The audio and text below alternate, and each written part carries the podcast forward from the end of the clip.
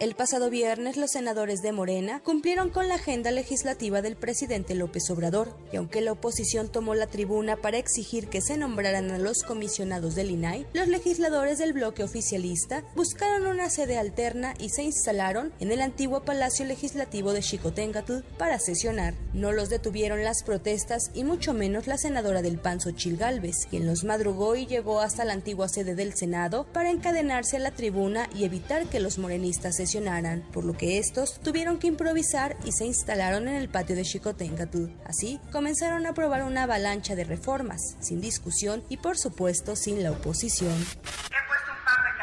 como protesta de que Morena y sus aliados no quieren nombrar al comisionado del INAI y por lo tanto este organismo está inoperante. Solo estamos pidiendo que nombren un comisionado, el que quiera, transparencia ya. A los senadores morenistas, quienes unas horas antes se reunieron en Palacio Nacional con el presidente López Obrador, les bastaron 10 minutos para aprobar la llamada Ley 3 de 3 contra agresores de mujeres y le siguieron la ley minera, la extinción del INSABI, del CONACID, de financiera rural y la ley antifentanilo, 20 reformas en total aprobadas en Fast Track.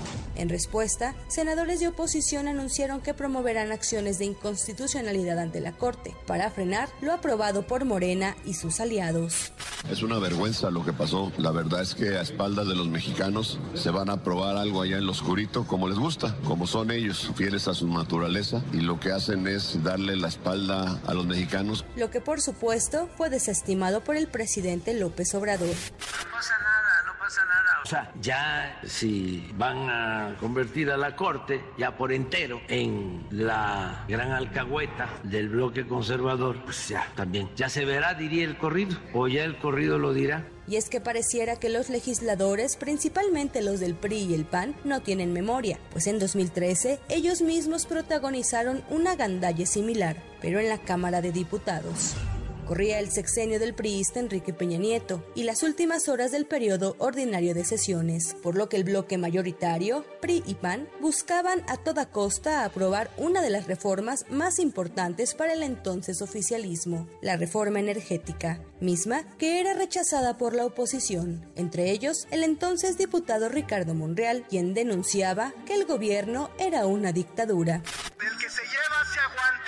El que se lleva se aguanta. Esta es una dictadura perfecta, perfecta. En una sede alterna, los legisladores votaron la polémica ley energética, debido a que diputados del PRD, PT y Movimiento Ciudadano tomaron por sorpresa el salón de plenos para evitar que se sesionara y con cadenas y candados, así como con curules, cerraron todos los accesos al recinto. Hasta golpes hubo. La diputada Karen Quiroga del PRD asentó un puñetazo en la cara a su compañera del PRI, Landy Bersunza, quien tuvo que ser atendida en la enfermería. Al final, se aprobó lo que para el gobierno federal era prioridad, lo mismo que ocurrió el pasado viernes en Xicoténcatl, ¿no que eran diferentes?